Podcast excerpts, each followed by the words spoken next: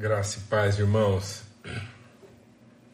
Bênção de Deus, alegria, privilégio. A gente está completando aí mais uma jornada de mesa, de comunhão, de fé, de amizade, de testemunho, é, de partilha, alegrias e angústias compartilhadas aqui, testemunhos de transformação, de esperança, de encorajamento. Muito bom, tem sido assim renovador na minha vida, inspirador poder compartilhar assim de tanta virtude através dos testemunhos, é, das palavras de encorajamento. Então é maravilhoso assim, né, na vida de todos nós e a forma como Deus vai fazendo com que nessa partilha do pão todos nós sejamos edificados, né? É maravilhoso, é, é redentor. Estava compartilhando hoje com uma irmã muito querida, falando das suas angústias, né? Estava lembrando para ela uma, uma citação do é, do Larry Crabb, fazendo uma citação de uma dessas parábolas né, construídas pelo nosso querido, brilhante, iluminado C.S. Lewis. Ele falando da diferença entre as pessoas fantasmas né, e as pessoas sólidas. As nossas, os nossos espectros, que às vezes a gente às vezes a gente se transformou numa numa projeção halógena de nós mesmos, né? A gente não é aquilo que a gente de fato é. A gente acaba sendo aquilo que a gente projeta, é, a gente idealiza ser. E existe uma onda agora do metaverso, né? O metaverso é essa é, admissão de que um mundo fantasma, um mundo imaginário, pode ser melhor do que o mundo fato, né? o mundo sólido, o mundo tangível. As pessoas estão desapontadas, então isso revela né, esse anseio de uma espiritualidade idealizada no mundo meta-verso. Uh, as coisas são idealizadas, né? As, até as roupas, as, enfim as casas, tudo funciona de acordo com a idealização, de acordo com a, a, a projeção de cada um. Mas sabe, amados, na verdade nós estamos vivendo essa condição metaverso desde o Jardim do Éden. é, a gente está vivendo isso desde o Jardim do Éden. Porque aquilo que a gente imagina ser tão concreto, né? Aquilo que a gente imagina, é, a gente imagina ser assim tão, tão real, na verdade são as projeções espectrais, as projeções assim halógenas, né, de daquilo que a gente gostaria, daquilo que a gente imagina ser. Quando afloram nossas realidades, é, elas são às vezes assustadoras. Então, em nome de Cristo Jesus, o Senhor, né? que, como o C.S. Lewis diz, que a gente possa se libertar, nós possamos nos libertar dessas, dessas criaturas fantasmas que nós criamos, para voltarmos a ser os seres sólidos que Deus quer que a gente seja. Amém. Amém. Amém, amém. Quanto peso, né? quanta crueldade, quanto mal a gente tem feito uns aos outros e a nós mesmos, obrigando as pessoas a viver com fantasmas, se apoiando em fantasmas, crendo em fantasmas. Quantas vezes nossos filhos não podem contar com pais sólidos, porque nós projetamos para eles uma idealização de família totalmente abstrata, totalmente é, né? totalmente espectral, uma coisa assim que é só uma projeção, não há substância, né? não há materialidade, não há solidez, não há concreção. Quantas vezes a gente está desenvolvendo né, uma forma de igreja fantasma, é só uma, é só uma projeção, é só um evento, né? É,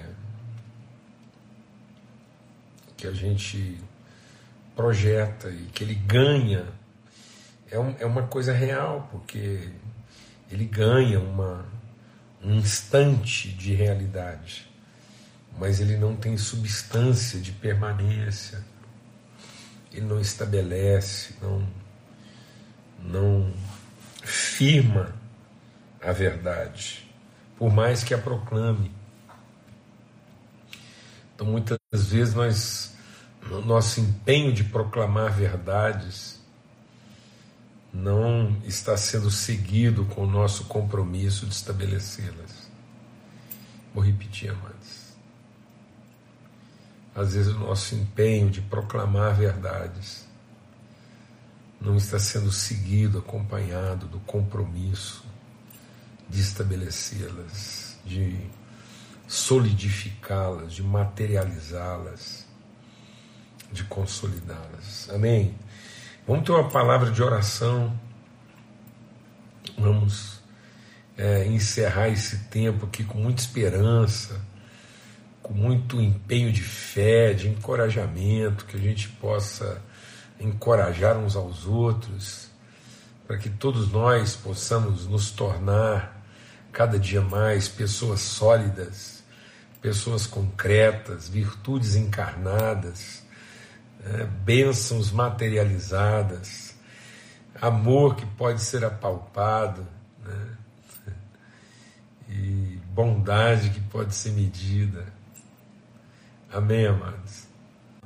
Pai, muito obrigado pelo teu amor, obrigado pela tua graça, obrigado pela nossa mesa, família, esse ambiente aqui de liberdade, de conhecimento, onde todas as coisas cooperam para nossa edificação para a gente aprender a tratar, Senhor, de maneira livre, bendita, a vida no seu fluxo. Muito obrigado mesmo, obrigado por, pela construção do Senhor na nossa vida, de vínculos tão preciosos, irmãos e irmãs, que a gente tem conhecido aí de tantos lugares, a forma bendita como a gente tem sido bênção na vida uns dos outros, como a minha vida tem sido transformada, edificada, fortalecida. E te louvamos, ó Pai, por essa mesa de alegria e comunhão. No nome de Cristo Jesus, o Senhor. Amém e amém. Graças a Deus. E benção. Estamos aqui concluindo a nossa reflexão é, sobre liberdade. Nossa reflexão vai até o início do capítulo 5. Então, nós nós buscamos aí no início do capítulo 5 a referência para aquilo que a gente já está compartilhando aqui e a gente vai concluir então chegando lá. E diz então: estejam firmes, pois. Então, já que é pois, portanto, já que é uma palavra conclusiva, é uma orientação conclusiva, aqui no início do capítulo 5, a gente foi lá, a partir do capítulo 1, refletir é, sobre esse conceito, esse entendimento de liberdade que Paulo nos desafia a penetrar, né? que é a palavra de Cristo. Né? Ele, ele proclamou liberdade, ele deu vista aos cegos, é, e ele coloca, ele, ele movimenta, ele conduz à liberdade os oprimidos. Então é possível, às vezes, eu ter sido proclamado livre e, portanto, eu não sou mais escravo, mas porque o meu entendimento não foi transformado, muitas vezes eu ainda continuo sendo oprimido daquilo que não me escraviza, mas daquilo que ainda é, é, pressiona, constrange, inibe o meu entendimento. Amém, amados? Então, cativos não somos mais, mas às vezes por falta de entendimento, nós ainda estamos vivendo uma condição de opressão, estamos sendo oprimidos daquilo que nem poderia mais, não pode mais nos escravizar, tá bom? Graças a Deus. Então, terminando o capítulo 4, Paulo diz o seguinte: digam-me vocês que querem estar debaixo da lei, vocês não ouvem é, a própria lei? Porque está escrito que Abraão teve dois filhos, um da escrava e outro da livre. Todavia, o que era da escrava nasceu segundo a carne, mas o que era da livre por promessa. O que se entende por essa alegoria? Porque esses são os dois concertos, um do Monte Sinai, gerando filhos para a servidão, que é Agar, e essa Agar é Sinai, um monte na Arábia, que corresponde a Jerusalém que agora existe, pois é escrava com seus filhos. Mas é Jerusalém que é de cima, é livre, a qual é mãe de todos nós, como está escrito: alegre-te, ó estéreo, que não dá a luz, Esforça-te clama, tu que não estás de parto, porque os filhos da solitária são mais do que as do que tem marido. Mas nós, irmãos, somos filhos da promessa, como Isaac. Mas como então aquele que era gerado segundo a carne perseguia o que era segundo o Espírito, assim também é agora. Mas que diz a Escritura? Lança fora a escrava e seu filho, porque de modo algum o filho da escrava herdará com o filho da livre, de maneira, irmãos, que somos filhos não da escrava, mas da livre. Então, nós estamos compartilhando aqui que há uma. há, há aquilo que pode ser produzido a partir da nossa carne, segundo a, a bênção de Deus. Lembra que quando Deus fez a promessa a Abraão, Sara já era estéreo, e Abraão, a palavra de Deus diz que tinha o seu corpo amortecido. E aí vem né, a, a, a figura da Agar, que é um, um acerto feito entre Sara e Abraão. A própria Sara, diante da constatação do seu impedimento, sugere a Abraão que ele se deite com a escrava e a engravide. Abraão vai engravidar a escrava segundo a bênção de Deus. Todos nós já fomos, deixa o Espírito de Deus ministrar o nosso coração. Todos nós já fomos abençoados. A bênção, Deus é o abençoador de todos aqueles que o buscam. Então a bênção tem uma condição, ela é, ela é irrestrita ela é geral.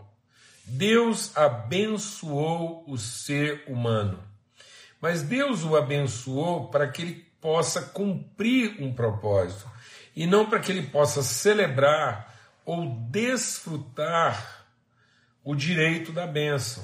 Então muitas pessoas estão confundindo a bênção com o propósito. E muitas pessoas estão avaliando a sua vida a partir da bênção que receberam ou que se julgavam merecedores de receber ou não receberam, sendo que na verdade todos já fomos abençoados. O mesmo acontece com aquilo que é a obra de Cristo na cruz. Quando Cristo sacrifica a si mesmo em favor dos seus irmãos, quando ele derrama o seu sangue para perdão dos pecados, todos os pecados foram perdoados todo ser humano na face da terra já foi perdoada. Ele proclama liberdade aos cativos. Então não há mais cativeiro, mas existe opressão. Então não existe mais o poder que escraviza, mas existe o pensamento que oprime.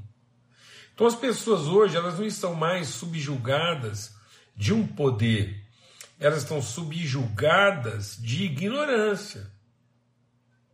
Porque elas continuam se entregando ao ensinamento, a uma sabedoria humana que é terrena, animal e demoníaca. Por isso que a palavra de Deus diz que o, o homem não sofre mais. o grande sofrimento da humanidade não reside na maldição, nas contingências, nem nas circunstâncias. A palavra de Deus diz: Meu povo sofre por falta de conhecimento. Então, quando a própria igreja, quando o próprio povo de Deus, a família de Deus, que é representada aqui por Sara. Então, quem é Sara? Sara representa aquela que vai dar à luz por promessa. Então, quando a própria igreja se deixa levar por um pensamento escravo, por uma obviedade escrava, por isso que é a angústia de Paulo. Ele diz: como? Como vocês sendo livres, gerados a partir de promessa, vocês que ouviram a promessa, a palavra de Deus empenhada a favor de vocês, estão voltando ao jugo da escravidão. É mais ou menos o que aconteceu na casa do Abraão. Tanto que Paulo chama a situação do Abraão lá, o Abraão com a H e com a Sara, de uma alegoria. Então isso não é uma fábula, isso é uma parábola, é um fato real acontecido. Então, de fato, aconteceu isso lá na casa do Abraão. Mas Deus permitiu que isso acontecesse, Deus está em favor de nós e em favor da pedagogia, daquilo que Ele quer nos ensinar, Ele está permitindo que aconteça, Deus assume a responsabilidade de ter que tratar com o que está acontecendo, não sem, sem, sem é, imprimir em nós né, a, o, o peso daquilo que está acontecendo. Então, Deus é suficientemente misericordioso para ir lá e, e, e onde abundou o pecado, superabundar a graça. Mas essa permissão é para que a gente possa entender, para que a gente possa ter o conhecimento. Então Deus não vai nos poupar dessa problemática criada a partir do nosso senso de direito, de escravidão, de serviço de desempenho, e ele está nos ensinando através dessa alegoria. Quando ele diz que o Abraão desposou duas mulheres, ou coabitou, ele não desposou, ele coabitou com duas mulheres e, e gerou a partir dessas duas mulheres, uma da escrava e outra da livre, isso em alegoria, de forma parabólica, representa aquilo que, que milita, aquilo que, que. o conflito. É como se todos nós tivéssemos uma cultura agar e uma cultura Sara convivendo. Um espírito né, de homem que pensa o serviço e o espírito de Deus que testifica que nós somos filhos. Então, essa luta, esse dilema, esse conflito, esse embate interior. E aí, o que, que ele diz que esse embate produz? Ele diz: olha, uma vez que você, uma vez que está demorando, uma vez que você não é, você não tem a capacidade natural de engravidar, uma vez que Deus te prometeu uma coisa que aparentemente é impossível aos homens, por que, que você não vai lá e corre atrás e, e, e busca isso, e realiza isso a partir dos dons e capacidades que Deus te deu? Aí é que aí é que está o negócio. Então Deus nos abençoou, Deus abençoou a todos, Deus faz cair a chuva sobre justos e injustos.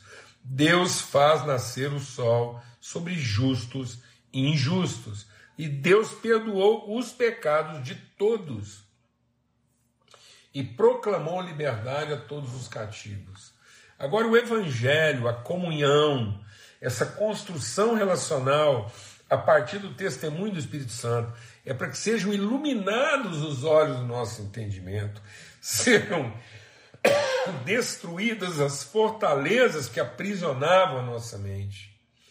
E essa palavra que vai destruindo nossas fortalezas mentais, essa palavra que vai lavando e limpando os nossos olhos e a nossa mente, essa palavra que sacrifica a nossa maneira antiga de pensar, de modo que nós sejamos transformados pela renovação do nosso entendimento. Ela nos conduz à verdadeira liberdade. E a verdadeira liberdade, a liberdade que é de fato, não é o direito de usar os dons, as bênçãos com as quais Deus nos abençoe e nos dotou nossas competências, dons, ministérios, o que for, para construir aquilo que nós entendemos por direito a partir de uma promessa que Deus fez para nós. Então a promessa ela não confere um direito.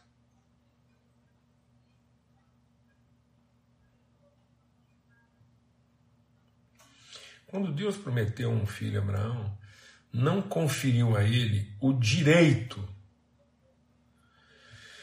de usar aquilo que estava a seu controle à sua própria maneira para alcançar aquilo que ele entendia ser a promessa. E é isso que está acontecendo. Portanto, pessoas que foram perdoadas, pessoas que foram abençoadas, pessoas que têm dons. Então, o dom, a bênção, o perdão, sem a comunhão, sem o testemunho, sem a consciência do que isso significa para a edificação da comunidade, o perdão, a bênção e o dom usados para o próprio interesse é a forma mais cruel, vil e corrupta de usar o nome de Deus.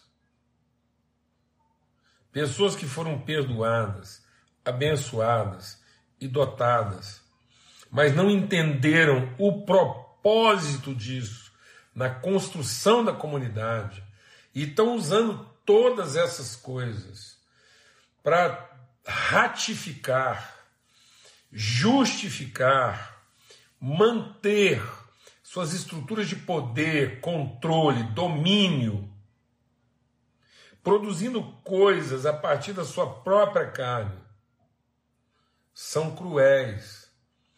E mais do que cruéis, elas estão parindo, elas estão enchendo o mundo de perseguidores da promessa, porque elas estão enchendo o mundo de pessoas que de fato têm o direito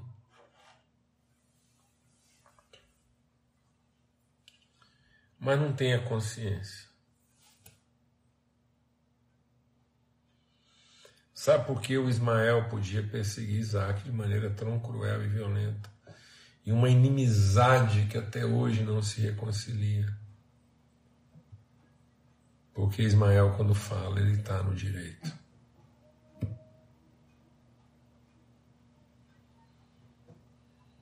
Ele está reivindicando uma promessa, um direito, mas não no seu propósito. Cuidado. Cuidado quando você reivindica promessas. Quando você se apodera das bênçãos.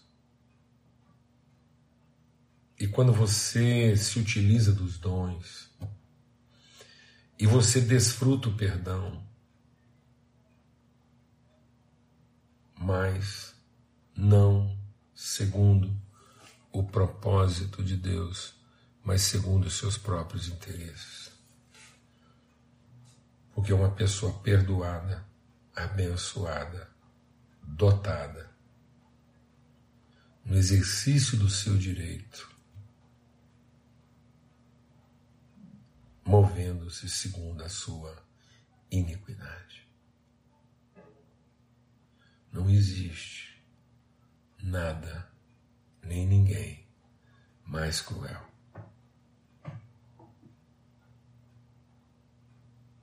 Nem Satanás.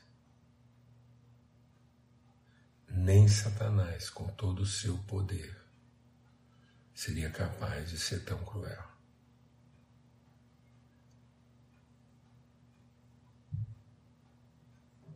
porque a crueldade de Caim matando Abel, porque está com raiva de Deus. É a crueldade do irmão mais velho que diz ele pode ser seu filho, mas ele nunca será meu irmão. E não tem nada que entristeça mais não tem nada que Deus considere como abominação maior do que aquilo que ele separa o que foi feito para ser uma expressão de amizade íntima e não de inimizade profunda. E parece que hoje a nossa religiosidade e por conta da nossa religiosidade.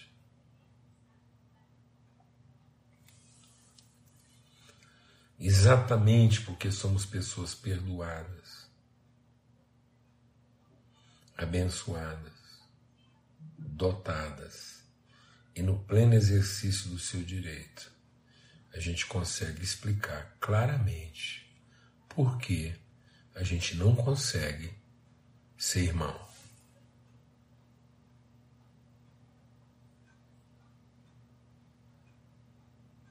Sendo que se a gente tivesse os nossos olhos iluminados,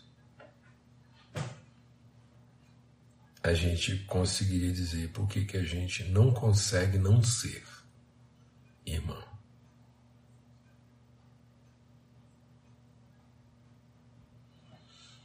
As pessoas conseguem com a cara mais dura, lavada,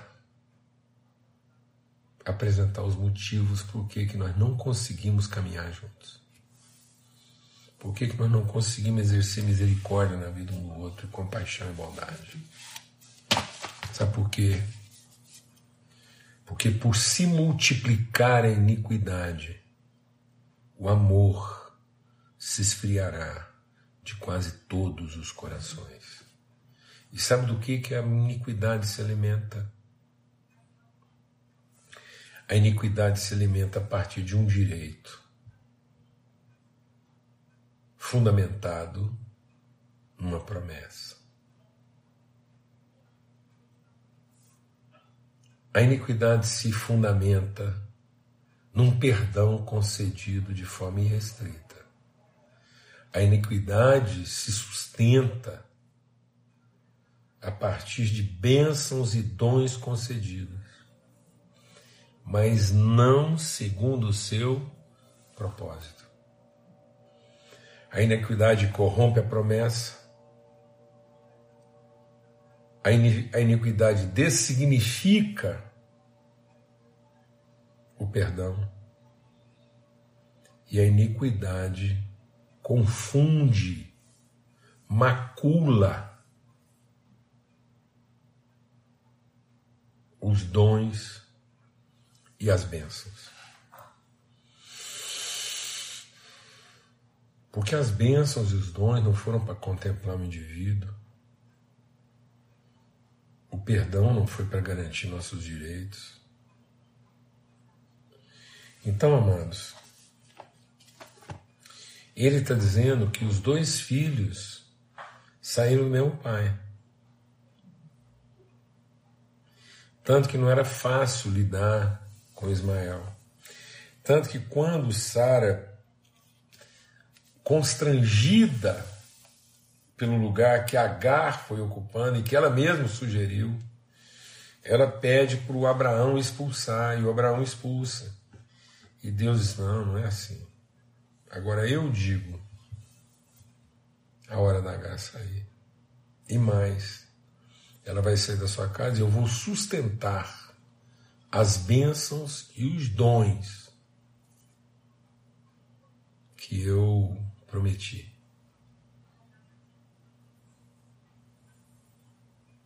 Então não se iluda com dons, com bênçãos, com direitos, com pecados perdoados.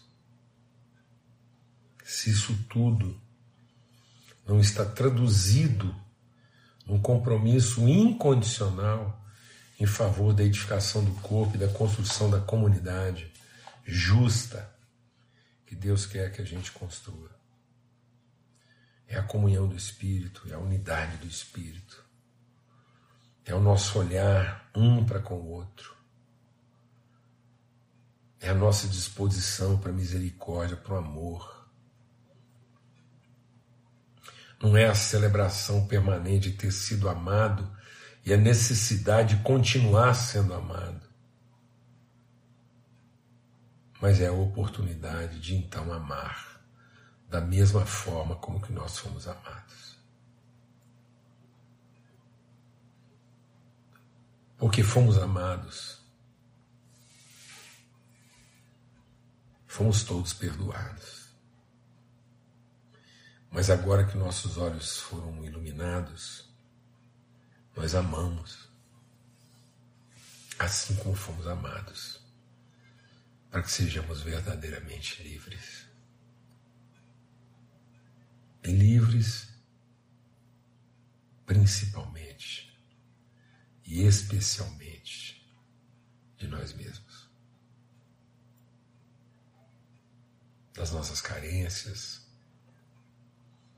dos nossos medos, dos nossos direitos, dos nossos controles, dos nossos planejamentos, do nosso senso de previsibilidade e idealização.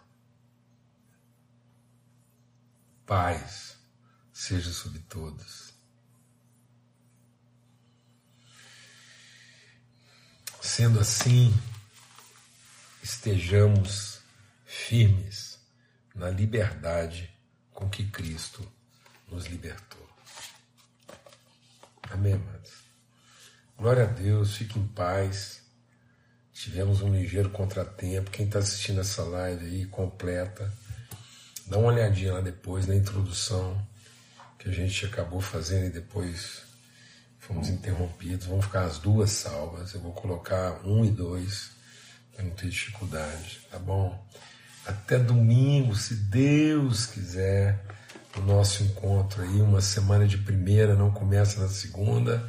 Se Deus quiser, domingo às 8 horas da manhã a gente tá junto aqui uma vez mais, tá bom? Fica na paz, bom descanso aí, até lá.